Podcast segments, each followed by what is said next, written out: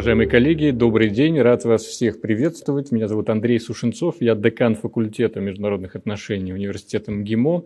Сегодня шестая лекция, встреча из цикла, э, который инициировал факультет международных отношений, цикл лекций, цикл встреч, посвященных разным аспектам украинского кризиса. И предмет нашей сегодняшней встречи – это анализ интересов третьего ключевого участника складывающейся международной ситуации – Китайской Народной Республики, которая прямо не вовлечена в происходящее, но является таким значимым другим, э, который примеряет происходящее в Европе сейчас на себя. И э, вне зависимости от того, хочет он или не хочет, он вынужден вести себя в этой новой складывающейся ситуации эм, особым образом. И вот этот образ мы сегодня попробуем проанализировать вместе с двумя ведущими российскими китаистами. Я рад сегодня приветствовать э, Ивана Зуенко, старшего научного сотрудника Института международных исследований э, университета МГИМО. И с нами Василий Кашин, директор, директор Центра комплексных европейских и международных исследований Высшей школы экономики, главный научный сотрудник Центра китайских исследований нашего университета. В дискуссии с э, моими дорогими коллегами мы попробуем охватить, возможно, большее число сторон китайской позиции э, по поводу наблюдаемого нами сейчас кризиса. И надеемся, что эта дискуссия приблизит нас к тому, как Китай будет э, рассудочно или, наоборот, резко, импульсивно планировать свои ближайшие шаги. Собственно, переходя к дискуссии, я хотел бы поставить ее в следующий контекст. Мы э, анализируем китайское восприятие эм, реальности с позиции страны европейской культуры. Россия, хотя ее идентичность очень самобытна и отличается от европейской, но э, каждый из нас, пересекая границу с какой-нибудь из стран э, Восточной Азии, корейскую или китайскую границу, тут же осознает себя в большей степени европейцем. И это такой, э, такой звонок, который довольно четко локализует нашу собственную идентичность. И наше восприятие китайской внешней политики, оно часто строится на европейских лекалах. Что, я надеюсь, мои коллеги меня поправят или подтвердят эту это предположение, что не вполне применимо к э, китайской практике. Другой темп, другой ритм внешнеполитического процесса, другие образы и метафоры, которые э, складываются в восприятии китайских элит в особую картину мира. В этой картине мира, несомненно, Китай находится в центре Вселенной, как и любая страна находится в центре собственной Вселенной – там, для нас, для России, кажется странным, что какая-то другая страна, кроме нас, находится значит, в центре э, э, международных процессов. И какой бы ни была страна по размеру, она всегда находится в центре собственной Вселенной. И вот эта китайская Вселенная, она довольно самобытна. И э, мой первый вопрос к обоим спикерам э, заключается в следующем. Как мы можем оценить э, китайское восприятие действительности вокруг себя, в какой мере китайские оценки окружающей среды опираются на принципы реализма. Эм, продолжительное время довольно китайские внешнеполитические деятели и ведущие эксперты, они были такими главными чемпионами глобализации. Э, существенно больше, чем даже американские действующие лица, выступали за то, что мир един, глобален, неделим, работает по единым правилам, конфликт является скорее недоразумением и исключен из международной жизни. Такие оценки сохранялись и после 2014 года. Я помню некоторые мои обмены с китайскими коллегами, которые говорили, что вот Россия в сложной ситуации себя находит, потому что ведет себя так немножко дерзко, бросает вызов Западу, и вот мы гораздо более осмотрительны и спокойны, возрастаем в своем темпе, неизбежно станем крупной такой доминантой региональной политики, нам эти проблемы не грозят. На что, значит, они встречали скепсис со стороны российских экспертов, мол, вы э, увидите, что со временем и к вам будут применены эти жесткие меры, вне зависимости от того, что вы делаете, поскольку сам рост вашего могущества является таким угрожающим для Запада. Хотите вы того или нет, вы становитесь такой константой, которая заставляет к себе адаптироваться, а э, Запад к этому не привык. И вот хочется начать нашу дискуссию с этого вопроса. Насколько китайская внешняя политика опирается на принципы реализма? Или ее нужно в иных координатах э, оценивать? Э, может быть, э, другие метафоры, другие образы нужны для того, чтобы интерпретировать китайскую внешнюю политику, какие-то, которые нашему уму европейскому неприменимы. Вот надеюсь, что этот вопрос позволит нам лучше поставить в контекст все остальные вопросы, и я хотел бы его задать сначала Ивану Зуенко. Пожалуйста. Все, все, все работает, да? Спасибо большое, Андрей Андреевич, за, скажем так, водную часть. Я с большей, э, с большей частью сказанного соглашусь. Начну с того, что, на мой взгляд, вполне возможно оценивать китайскую политику с позиции реализма. Просто нужно учитывать немножечко э, другую э, скорость восприятия изменений. И нужно оценивать э, совсем другой взгляд на некую дихотомию Востока и Запада, которой мы зачастую оперируем в наших размышлениях. Вот я буквально недавно с одним китайским коллегой э, общался, и в очередной раз, когда я оперировал вот этим нашим уже привычным термином коллективный Запад, Запад, на что мне коллега сказал, слушай, ну это для тебя это противостояние Западом, а для меня это противостояние западной части Запада, Сифанда Сибу, и Сифанда Думбу, и восточной части Запада. И так было и во времена Холодной войны, и сейчас. И это достаточно важный момент, показывающий, что для самого Китая нынешняя эскалация э, конфликта, она, э, ну, против, скажем, противостояние, нынешние, нынешние события для Китая, конечно, вписаны в контекст э, движения мирового устройства от однополярности к многополярности. Но при этом э, для Китая прежде всего важно свое собственное положение в этом контексте. А он никоим образом не, пыта, не видит этот конфликт как конфликт Востока и Запада, в котором место для него однозначно вместе с Россией. А, конечно, последние 40 лет экономических успехов Китая, они оказались возможны благодаря вот этой вписанности в мировую глобальную систему. Действительно, Китай получил с этого больше всего. И, скажем так, э, мы можем вспомнить те же самые санкции 1991 года, которые с одной стороны, 89 года, извините, с одной стороны были а, объявлены Вашингтоном по отношению к Китаю, с другой стороны не привели ни к какому реальному действию, потому что а, для американского капитала было крайне выгодно вот положение, при котором Китай давал дешевую рабочую силу, давал локации для размещения производства. И Китай действительно думал, что вот эта вписанность в глобальную мировую экономическую систему, она важна не только для Китая, но и там, для того же Запада, для Соединенных Штатов Америки. И, соответственно, это является фактором того, что разрыв никогда не произойдет. И после 2014 года действительно китайцы так говорили, и э, объявленная Дональдом Трампом в 2018 году торговая война для китайцев стало своего рода шоком, стало неожиданностью. И, в общем-то, китайцы действительно говорили о том, что мы а, последовательно идем к пути, идем к положению одного из лидеров мирового правопорядка. Не нужно этот путь форсировать. Но, получается, был 18 год, сейчас 22 год, и Китай видит, как этот, а, этот процесс, который они видели системным, последовательным, он ускоряется.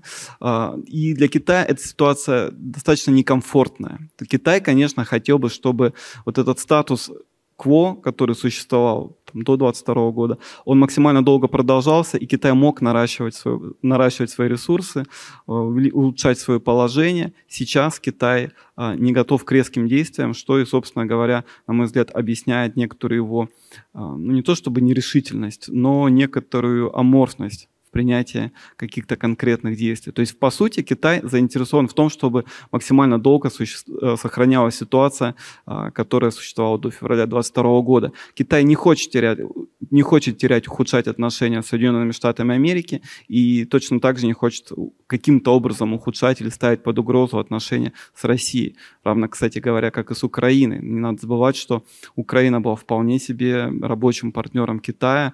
Китай реализовывал большое количество проектов на Украине. Китай был одним из основных покупателей украинского, украинской сельхозпродукции. То есть Китай хотел бы все это каким-то образом сохранить. Но, как мы понимаем, в нынешних условиях это, по всей видимости, будет невозможно все-таки. Василий, э, тот же вопрос хотел бы адресовать и вам. Сейчас по некоторым шагам, которые предпринимает китайское правительство, видно, что впервые в его поле зрения попадают радикальные сценарии. по модели, сопоставимой с тем, что сейчас происходит в российско-западных отношениях. И впервые, по крайней мере, публично начинает, э, начинает слышаться аргументы о том, что Китай может потенциально э, готовиться к такому резкому декаплингу с Соединенными Штатами, к заморозке золотовалютных резервов, к аресту собственности его компании за рубежом. И, значит, для российского аналитика, для российского ума кажется, что такая крупная страна, потенциально способная бросить вызов Соединенным Штатам, давно должна была готовиться к подобным сценариям. Почему вот мы видим эм, это развитие событий только сейчас? И опять акцентирую свой вопрос. Китайские элиты реалисты или у них есть иллюзии, что глобализация все равно позволит избежать этих резких рывков?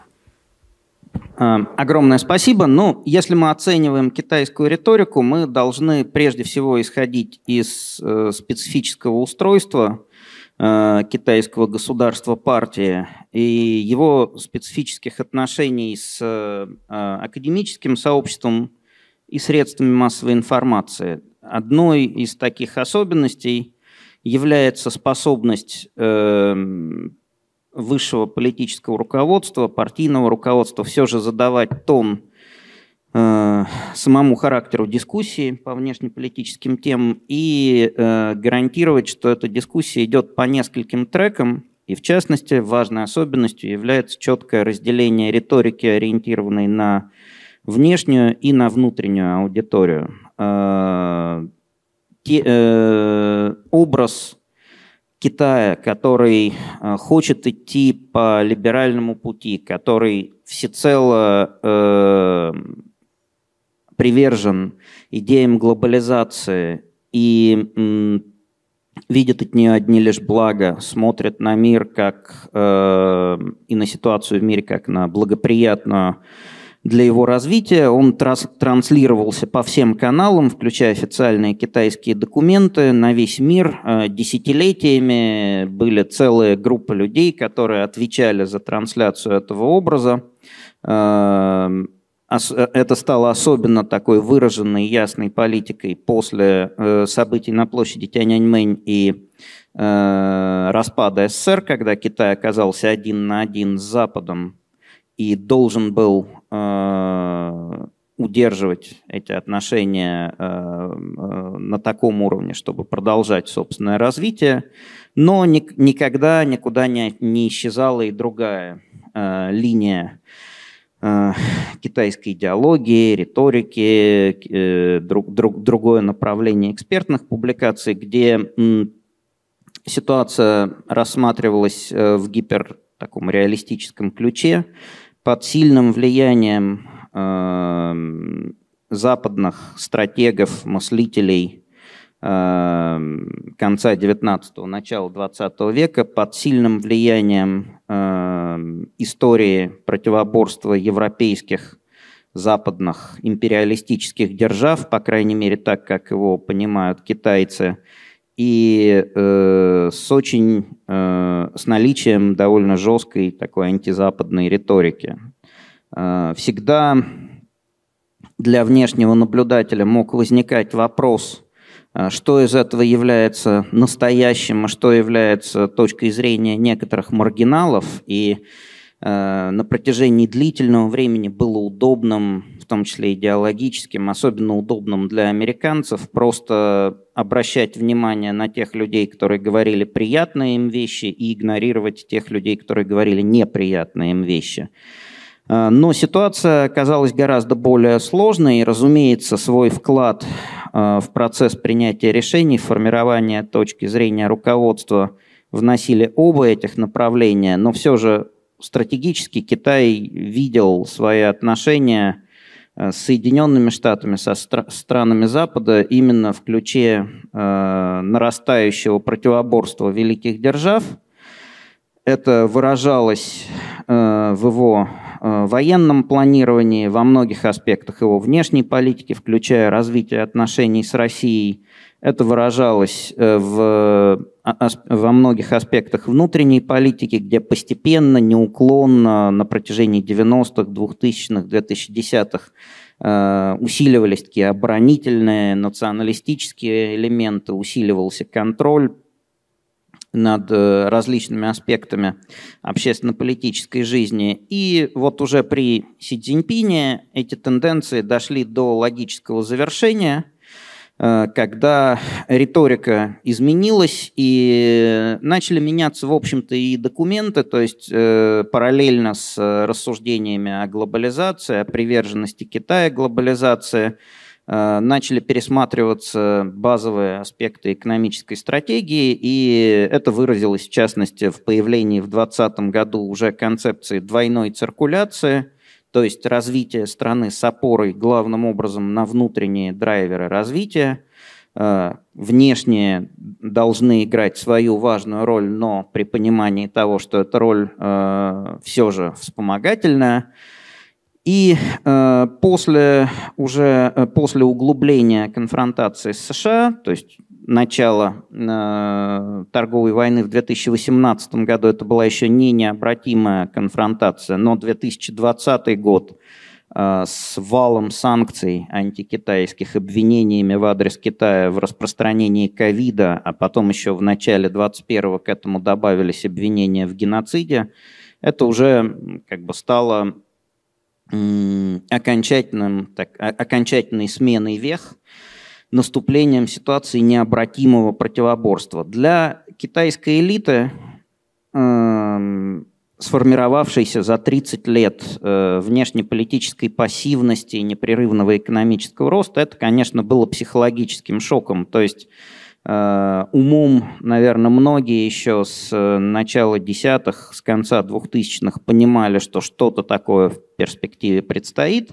Но вот как раз контакты с китайскими коллегами в 2019 году, в 18-19 годах они производили вот такое впечатление дежавю. Очень сильно это напоминало Россию 14-15 годов когда люди были в шоке, они думали, как же это с нами произошло, они фантазировали о том, как можно вернуться назад э, и так далее и тому подобное. Мне кажется, где-то уже к концу 19-го, к 20-му это прошло. Многие из тех людей предыдущего поколения, которые провели фактически свою жизнь, транслируя образ такого Э, лучезарного либерального Китая, который думает только об экономике, они либо были вынуждены сменить амплуа, либо их потихоньку отодвинули куда-то на обочину, э, начала меняться риторика, и, э, разумеется, у Китая в этой ситуации, в ситуации противоборства,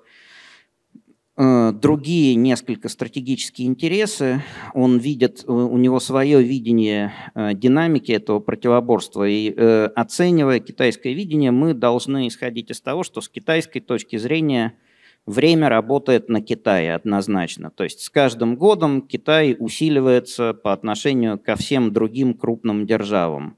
Да, сейчас его темпы роста снижаются, но они все равно самые высокие из развитых стран. Может быть, будет там в этом году из-за ковида и каких-то там особенностей американской статистики ситуация, когда у них там сблизится темпы роста, но это кратковременный момент. Вот это ощущение, что чем дальше идет время, чем больше мы оттягиваем решительное столкновение, тем нам будет лучше. Оно определяет многие китайские действия, в том числе довольно осторожную позицию в рамках украинского кризиса при четком понимании, кто здесь, в общем-то, друзья, а кто враги.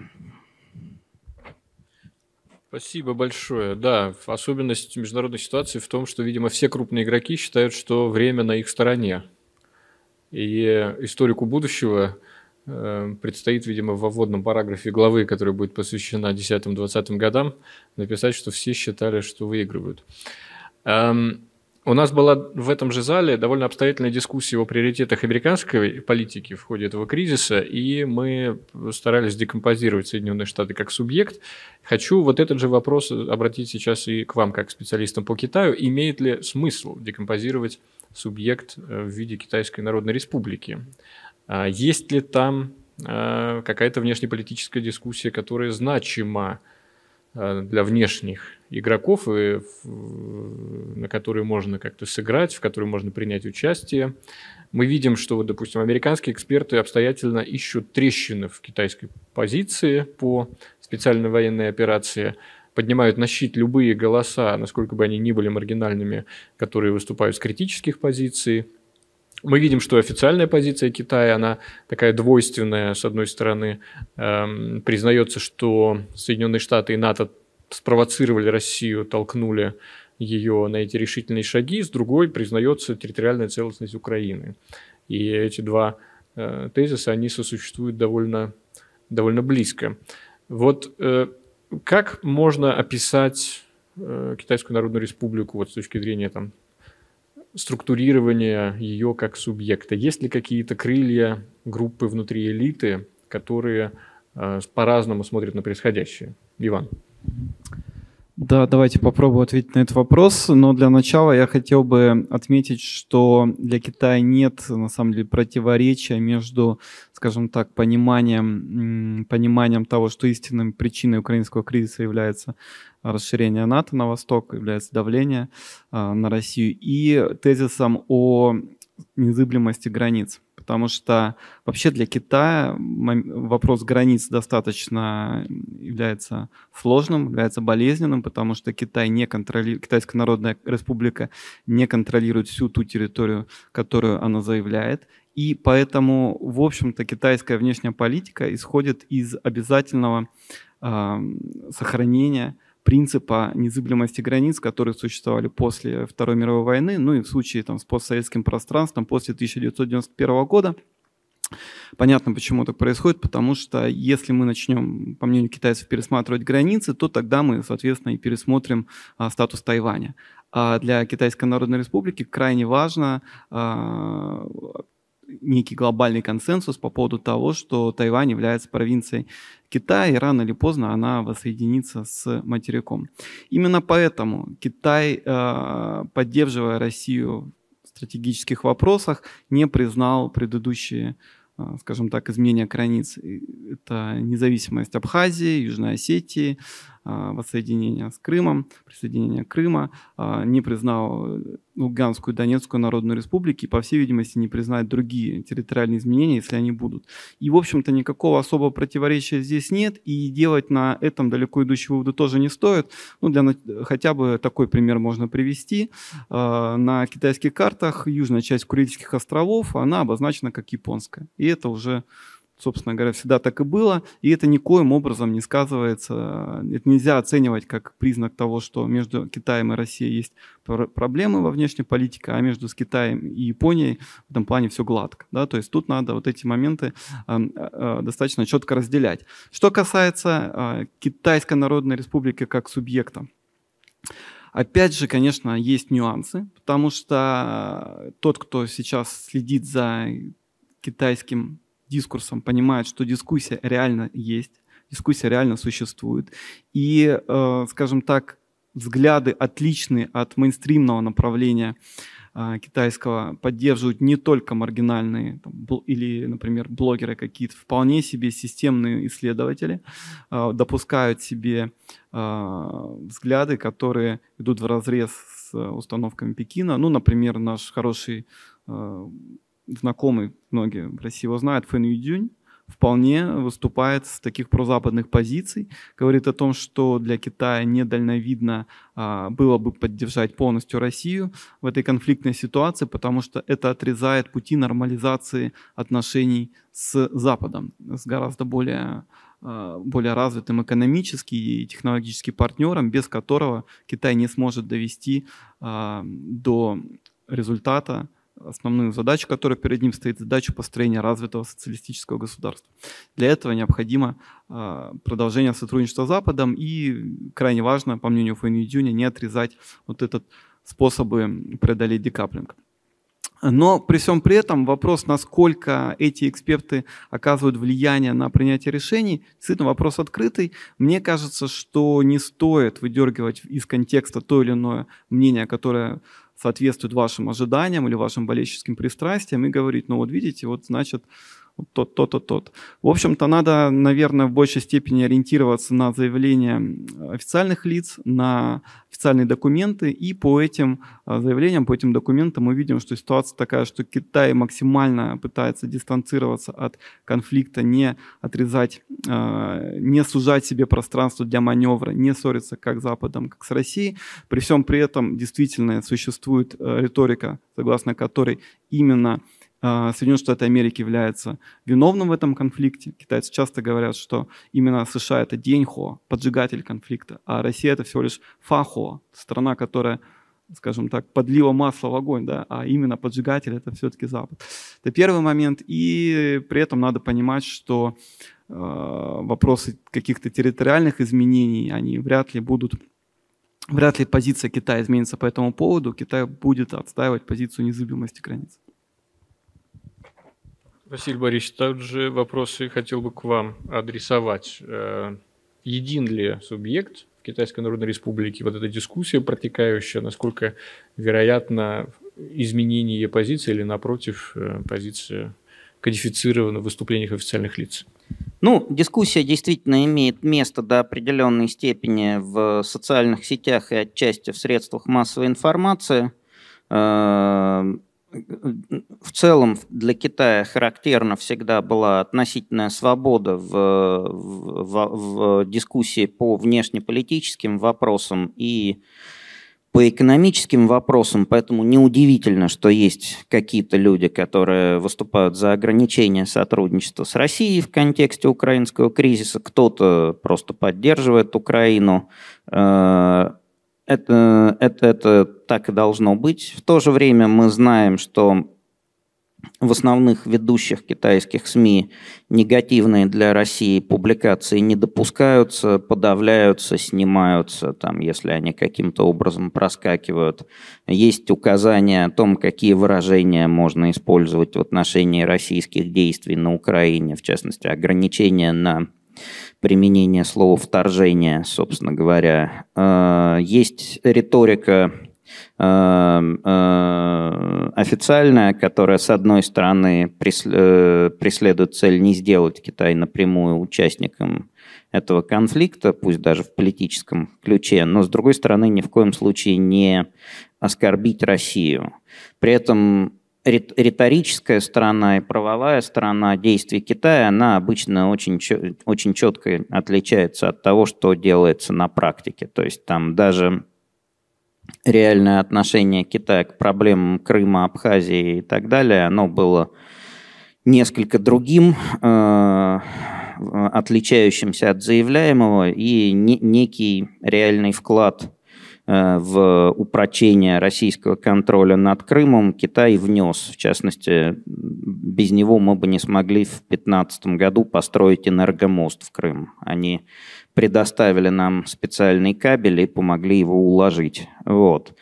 Э, э, вероятно, на уровне высшего политического руководства позиция согласована и каких-то расхождений нет. Судя по всему, она была подготовлена заранее. Я думаю, что китайцы с высокой вероятностью, если не знали точно, то предполагали, что произойдет. Э, иначе и быть не могло, учитывая, что мы до конфликта там, за некоторый период перевели в юане огромную долю наших золотовалютных резервов, что мы заключили с китайцами дополнительный контракт на нефть. Э, имеет, ну, мы должны также помнить, что Китай это сейчас вторая страна в мире после США с точки зрения возможностей космической разведки, э, что, в общем-то, тоже должно было предоставить им ясную картину. Мы знаем, например, про американцев из их публикаций, что они, не имея никаких реальных представлений о политической составляющей российских планов, однозначно знали, что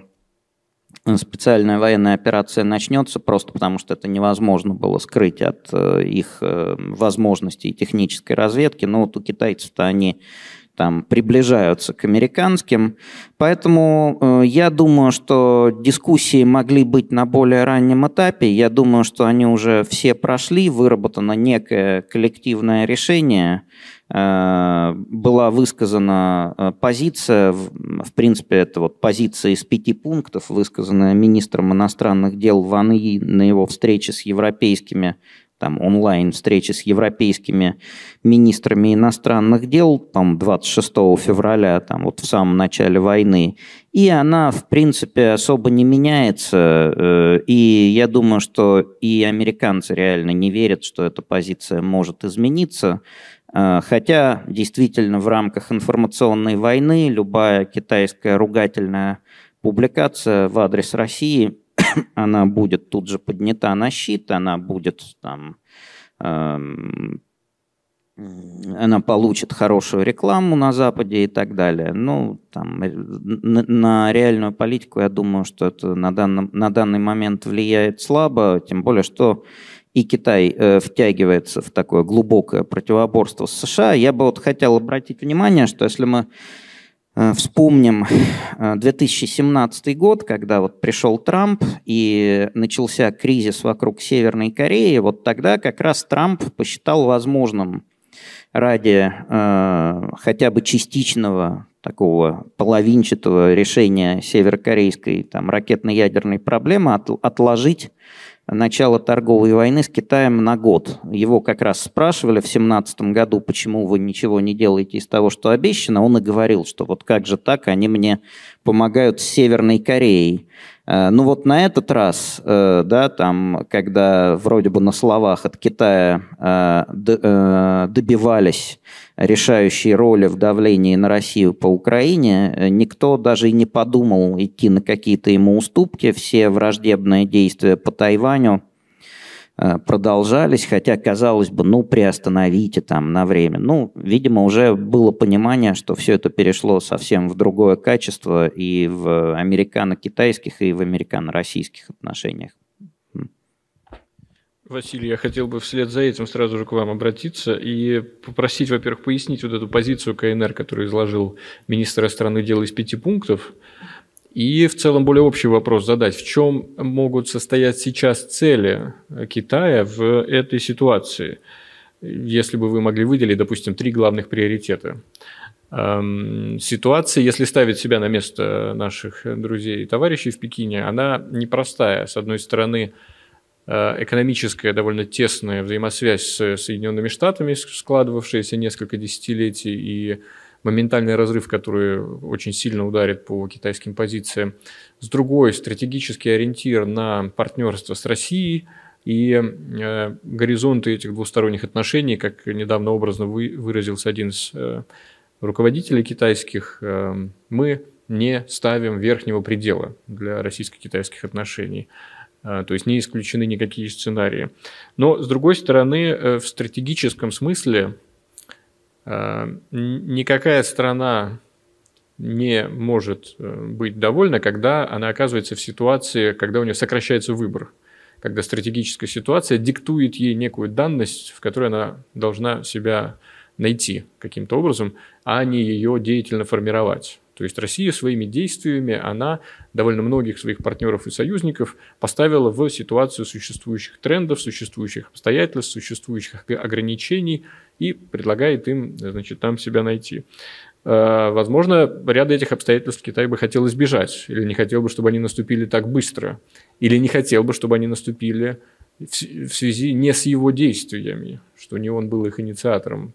Это всегда очень важный параметр. Хорошая стратегия, когда ты владеешь инициативой. Плохая, когда с тобой что-то случается, и ты вынужден себя в нем находить. Вот в чем бы вы могли в в таком виде резюме увидеть цели Китая. Три главных приоритета. Может быть, они вытекают из тех самых э, пяти ключевых пунктов, о которых говорил министр иностранных дел Китая.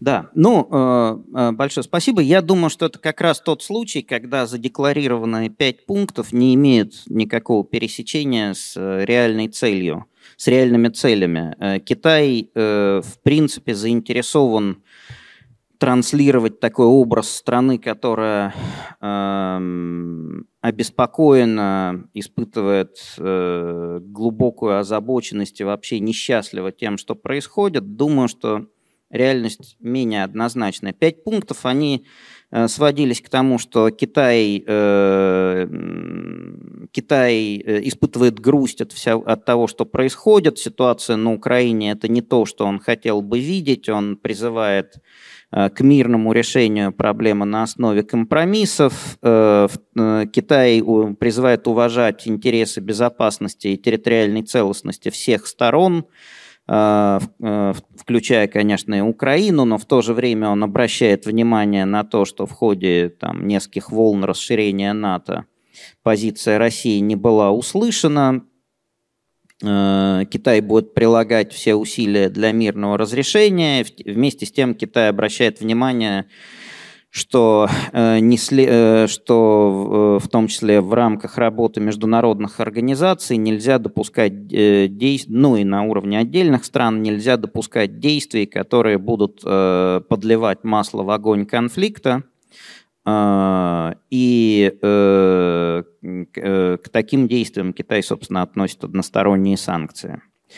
А, реальные интересы, они э, ну, становятся видны да, постепенно. А, первый, конечно, важный интерес – это то, что, тот элемент конфликта, который Китаю не нравится, это необходимость обеспечить по-прежнему хотя бы относительную самостоятельность Евросоюза в его политике в отношении Китая. То есть вот то, что Китаю не нравится в рамках этого конфликта, это дальнейшее политическое ослабление Евросоюза, его превращение в такого уже полного э, младшего партнера США, который не будет в состоянии проводить отдельную политику на азиатском направлении. Э, эта борьба за Евросоюз, она началась э, там, еще годы назад.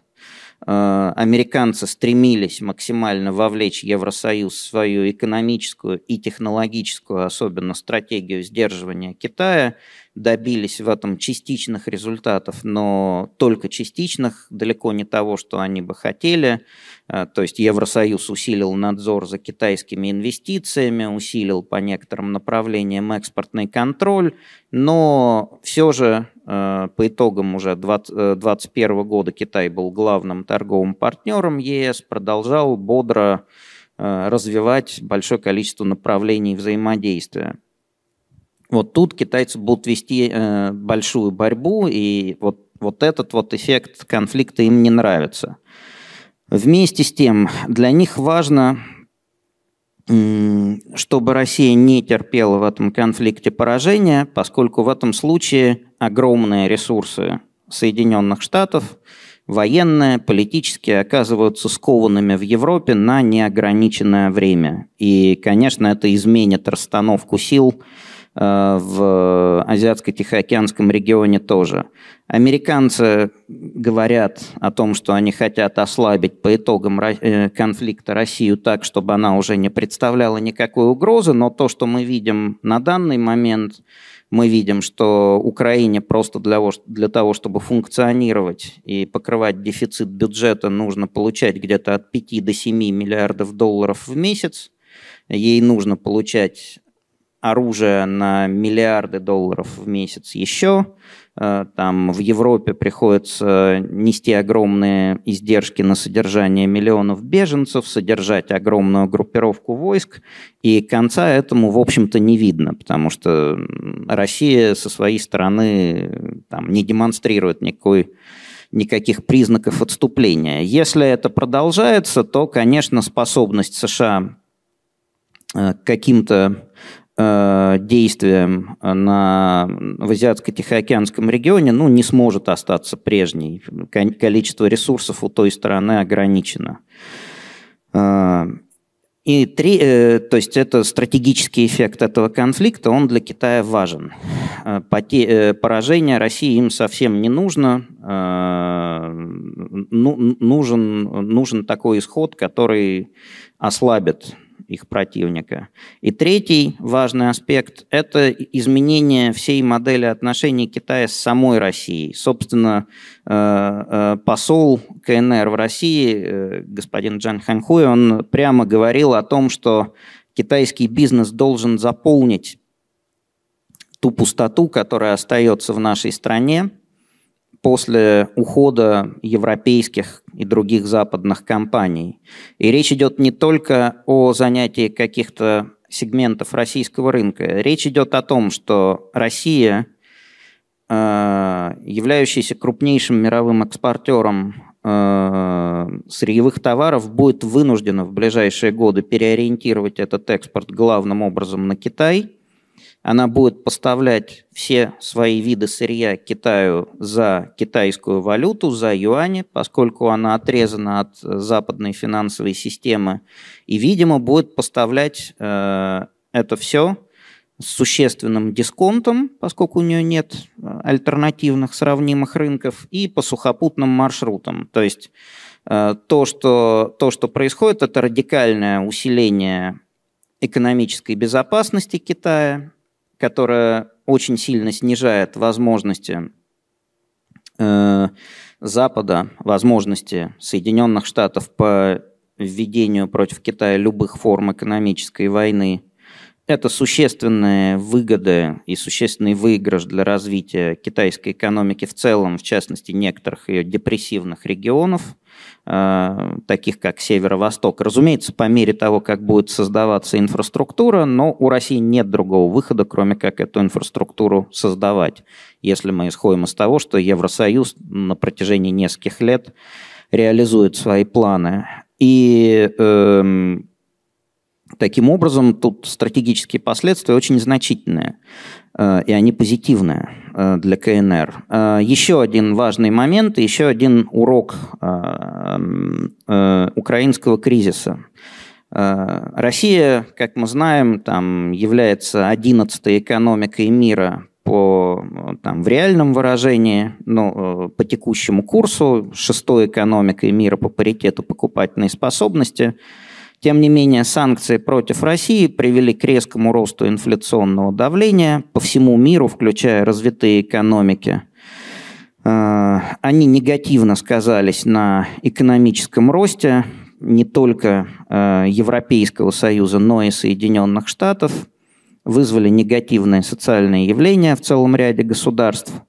И какой урок мы из этого можем извлечь? Э, очень простой. Даже введение против Китая даже, не знаю, 20 или 30 процентов от того объема санкций, которые введены против России, совершенно невообразимо. То есть это событие, которое приведет к смерти э, мировой экономической системы в ее нынешнем виде, потребует фактически от всех развитых экономик каких-то экстренных мобилизационных мер по спасению производств, поскольку нету такой производственной цепочки, я думаю, ни для одного сложного изделия, где Китай бы не занимал значимую роль, эм, и обернется, в общем-то, совершенным экономическим кошмаром. Вот это то, что мы видели сейчас, это беспрецедентное было событие, такой объем санкций против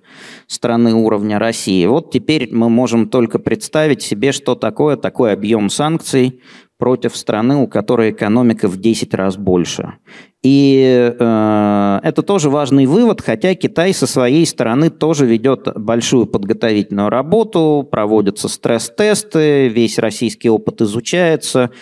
Э, в реальном времени ежедневно делаются бюллетени с описанием всех санкций, вводимых против России, там эффектов, там огромный объем у китайцев высокая культура работы с открытыми данными, но э, в целом ну, вывод напрашивается именно такой. То есть если такие последствия санкций против России, ну, ну вы не можете думать ни о чем подобном даже на одну десятую против Китая.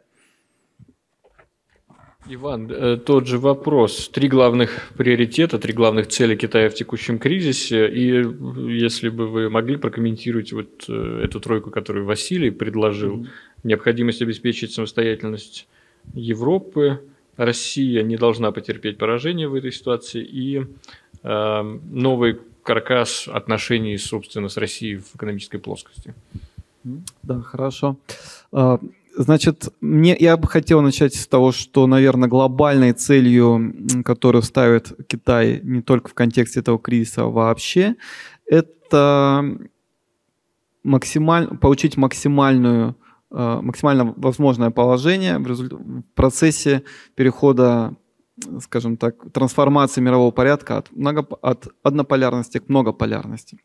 При этом Китай, как мы уже, в общем-то, с этого и начинали наше общение, нашу дискуссию, в общем-то, видит этот процесс достаточно длительным, видит его преимущественно мирным, действительно считает, что время играет на Китай, и поэтому, собственно говоря, задачи, которые он ставит перед собой, это как можно дольше придерживаться нейтралитета, не разрывать связи, одновременно с этим сохраняя пространство для маневра и сохраняя возможности для усиления своих позиций как в экономике, так и в геополитических раскладах, связанных с Центральной Азией, связанных с Юго-Восточной Азией, связанных э, с Южной Азией. То есть вот это я бы назвал главной задачей. Понятно, что это такая задача, которая вроде как требует не действия, а, а требует скорее, может быть, даже где-то бездействия. Тут мы снова там, готовы зарыться в глубины, связанные с познанием основ там, китайской цивилизации, принцип УВ и так далее. Я все-таки предпочел бы так глубоко не копать, но отметить, что это абсолютно нормальная, прагматичная позиция Китая, как можно дольше не втягиваться в такие а, конфликтные ситуации, как, например, в общем-то, наша страна. При этом э, мне кажется, что уже перехожу ко второй задаче.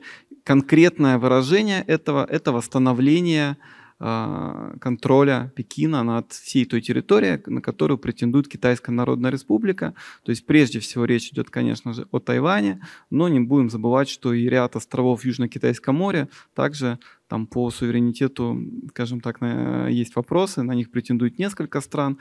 И очень важно понимать, что Китай хотел бы эти вопросы решить мирным путем. Безусловно, проработка силовых сценариев тоже ведется, было бы странно, если было бы иначе, но в неком идеальном, оптимальном для Китая состоянии а, Тайвань воссоединя... воссоединяется мирно, поскольку это, в общем-то, соответствует и желаниям населения, и соответствует заточенности, комплементарности экономик. И понятно, что Китай будет максимально, опять же, долго оттягивать вот состояние, оттягивать м, принятие какого-либо жесткого решения по этому вопросу. Третья задача, которую я бы выделил, она, кстати, э, во многом совпадает с тем, э, о чем говорил Василий, это то, что э, Китай понимает ослабление позиции России в результате украинского кризиса и действительно видит для себя некую стратегическую возможность в том, чтобы усилить свое положение, позиции своего капитала а, на а, постсоветском пространстве в целом. Потому что речь идет не только о России, речь идет и о том, что, а, безусловно, будет, по мнению китайцев, снижаться и влияние России там, в той же Центральной Азии, Южном Кавказе и так далее.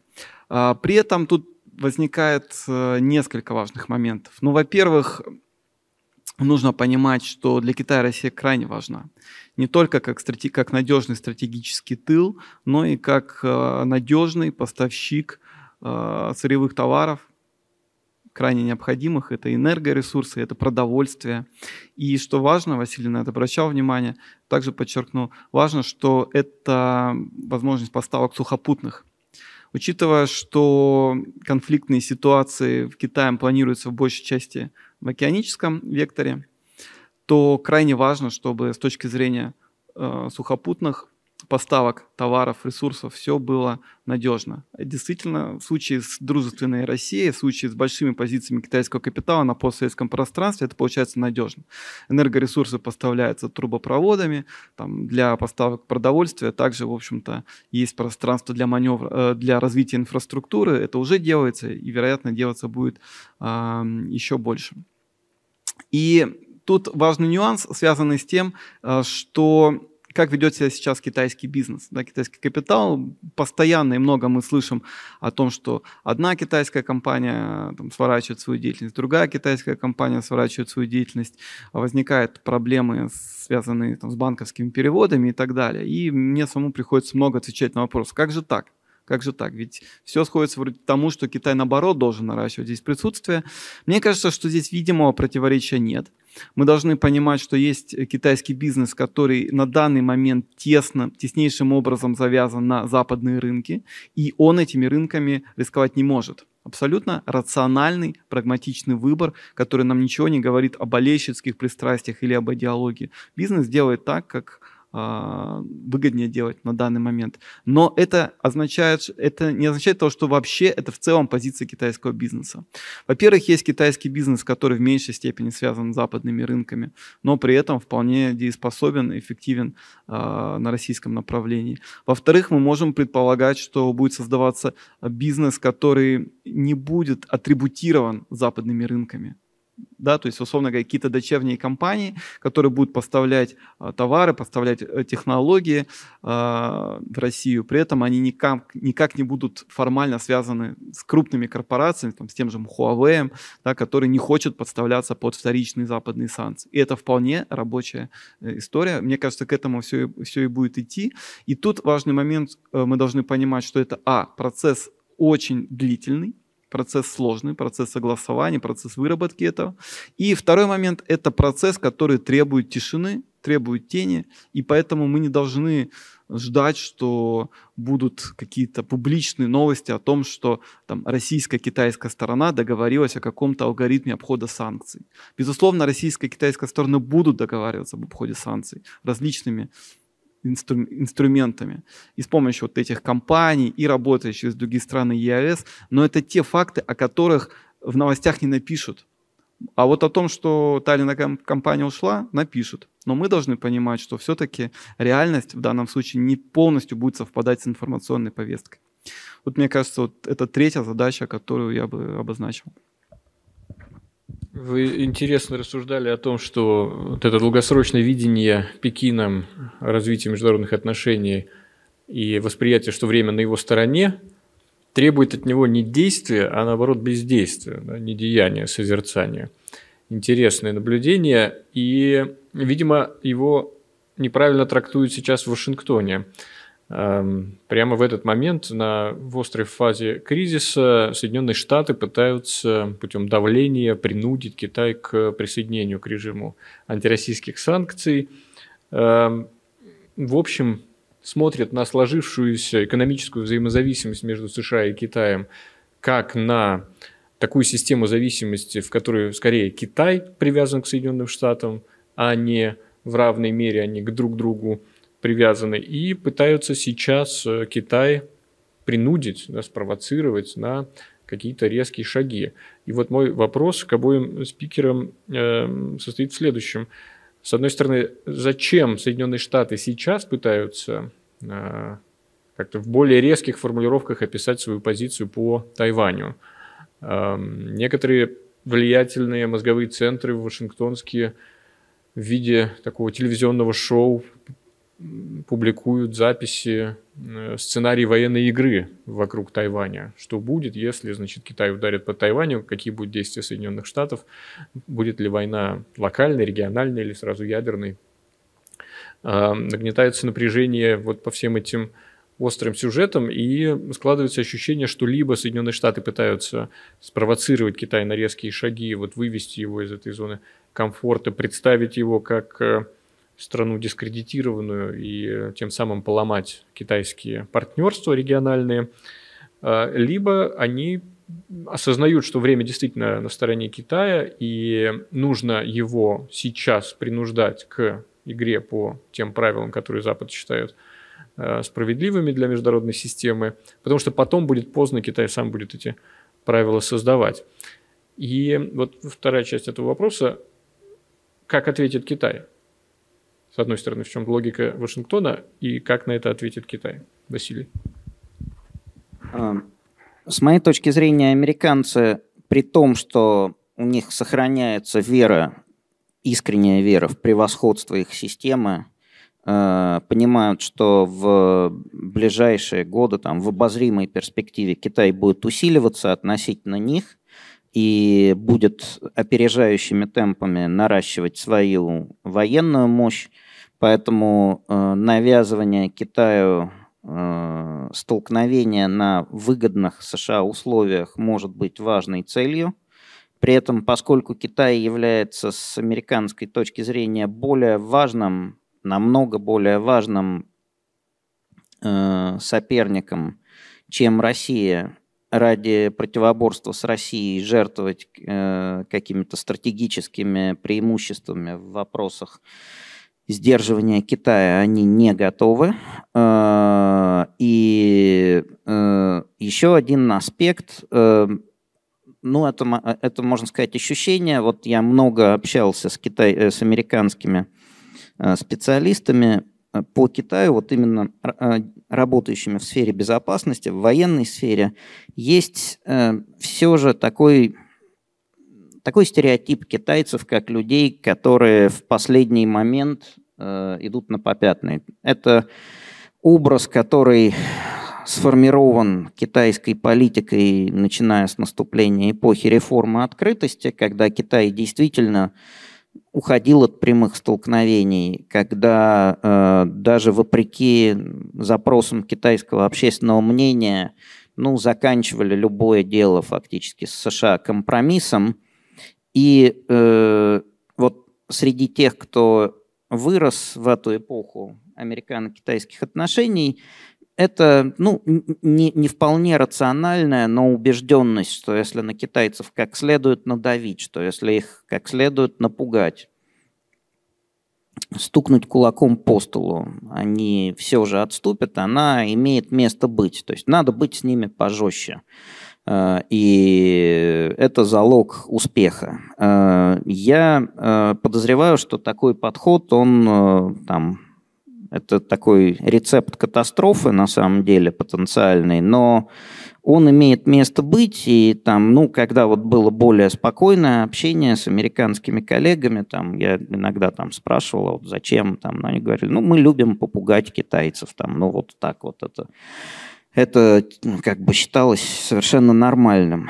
Э, китайцы-то это все прекрасно тоже понимают, и у них тоже там что-то бурлит внутри. Вот, э, на мой взгляд, это довольно такая в целом опасная ситуация, потому что эм, запрос на то, чтобы перестать это терпеть, он имеет место не только со стороны народа, но и со стороны части военных, части государственного аппарата и так далее. Спасибо. Иван, тот же вопрос. Да, кстати, да, перестань, хватит это терпеть, или еще Джунго Бугаусин, Китай, Китай недоволен. Эти лозунги мы слышим в китайском, китайской риторике, китайском дискурсе действительно с 90-х годов. При этом полностью согласен с Василием, что ничего у нас особенно не менялось. А стереотипы о том, что китайцы идут на попятную и либо делают последнее китайское предупреждение, и за которым ничего не следует, эти стереотипы восходят, в общем-то, действительно еще к 50-м годам, 60-м. И вполне возможно, что а, Вашингтон действует рационально, надавливая на эти болевые точки. Но мы можем предположить, что и не вполне там все рационально, потому что, на мой взгляд, давить на Китай с целью склонить к антироссийским санкциям на фоне того, всего того, что э, сами Соединенные Штаты Америки последние годы давили на Китай. Это и торговая война, это обвинения в геноциде, это обвинения в, ковиде, это просто мелкие пакости, типа не приехать на Пекинскую Олимпиаду. Это создает все такой фон, на котором сами китайцы говорят, ну, ну сколько уже можно, -то? Ну это же, это же уже вообще не работает. А, так что вполне вероятно, не все достаточно стратегически тут продумано а, у Вашингтона. Но если даже взять сегодняшнее сообщение, которое переполошило, в общем-то, весь интернет о том, что а, Байден сказал, да, мы готовы будем защищать Тайвань, не помню сейчас цитату полностью, но смысл в том, что многими СМИ это было воспринято как э, какое-то качественное изменение. На самом деле я должен сказать тут следующее, что а, ничего, в общем-то, нового Байден не сказал. Это та же позиция, она много раз высказывалась американскими руководителями. И самое любопытное, что она сосуществует с признанием единого Китая. То есть Кита... Э, Вашингтон говорит, мы признаем единый Китай, мы признаем э, настоящим Китаем Китайскую Народную Республику, но если будет какая-то силовая э, акция на Тайвань, то тут мы вступимся. То есть, в общем-то, позиция достаточно давняя, можно в ней видеть противоречия, можно видеть некое рациональное зерно, но ничего принципиально нового, тем не менее, тут не произошло. Вот. И второй момент – это то, что Байден сказал одно, но там, спустя какое-то количество времени администрация президента выступила, еще раз пояснила слова Байдена, сказав, что ничего особенно такого сказано не было. Что, мне кажется, тут есть пространство для таких, скажем так, домысливаний личностного характера, да, и мы должны понимать, что не все а, действия, заявления а, американской дипломатии или американского руководства, они достаточно а, скоординированы и не всегда они стратегически выверены. При всем при этом, если все-таки исходить из того, что все, что говорит президент США, это продумано и рационально, ну, тут что можно, какие можно попытаться сделать объяснения, попытаться найти мотивацию. С одной стороны, Вашингтон показывает Соединенным Штат, э, Китаю, что, смотрите, не рассчитывайте на силовой сценарий воссоединения, э, присоединения Тайваня. Э, вы можете рассчитывать только на мирный сценарий. Это такой мирный сценарий, который был возможен в прежнем мире – до 2022 года, даже до 2018 года. В мире, когда мы с вами э, находимся, пусть в состоянии противостояния, но все компромиссы решаем, в мире, когда вы тоже немножечко меняетесь, я имею в виду Китай, и в этой ситуации, да, вполне возможно э, мирное воссоединение. Если вы хотите решить историческую задачу воссоединения Родины, давайте возвращаться в то положение. Можно представить это так. Ну и второй момент – Вполне возможно, это такие посылы, направленные на э, союзников Соединенных Штатов Америки, БТР, союзников по КВОД. За, завтра в Токио состоится саммит этой организации. Плюс ко всему, вполне возможно, союзник э, на ну, вообще на, те, на, на других союзников Соединенных Штатов Америки в АТР показываем, что мы никуда не уходим. Это не будет как с Афганистаном. Мы здесь будем выполнять свои союзнические обязательства. Вполне возможно, это сигнал вот такого рода. В любом случае, это именно некий сигнал, который нужно оценивать не как э, пролог военной операции, а именно нужно оценивать в контексте вот международных отношений, в контексте договоренности между странами. Música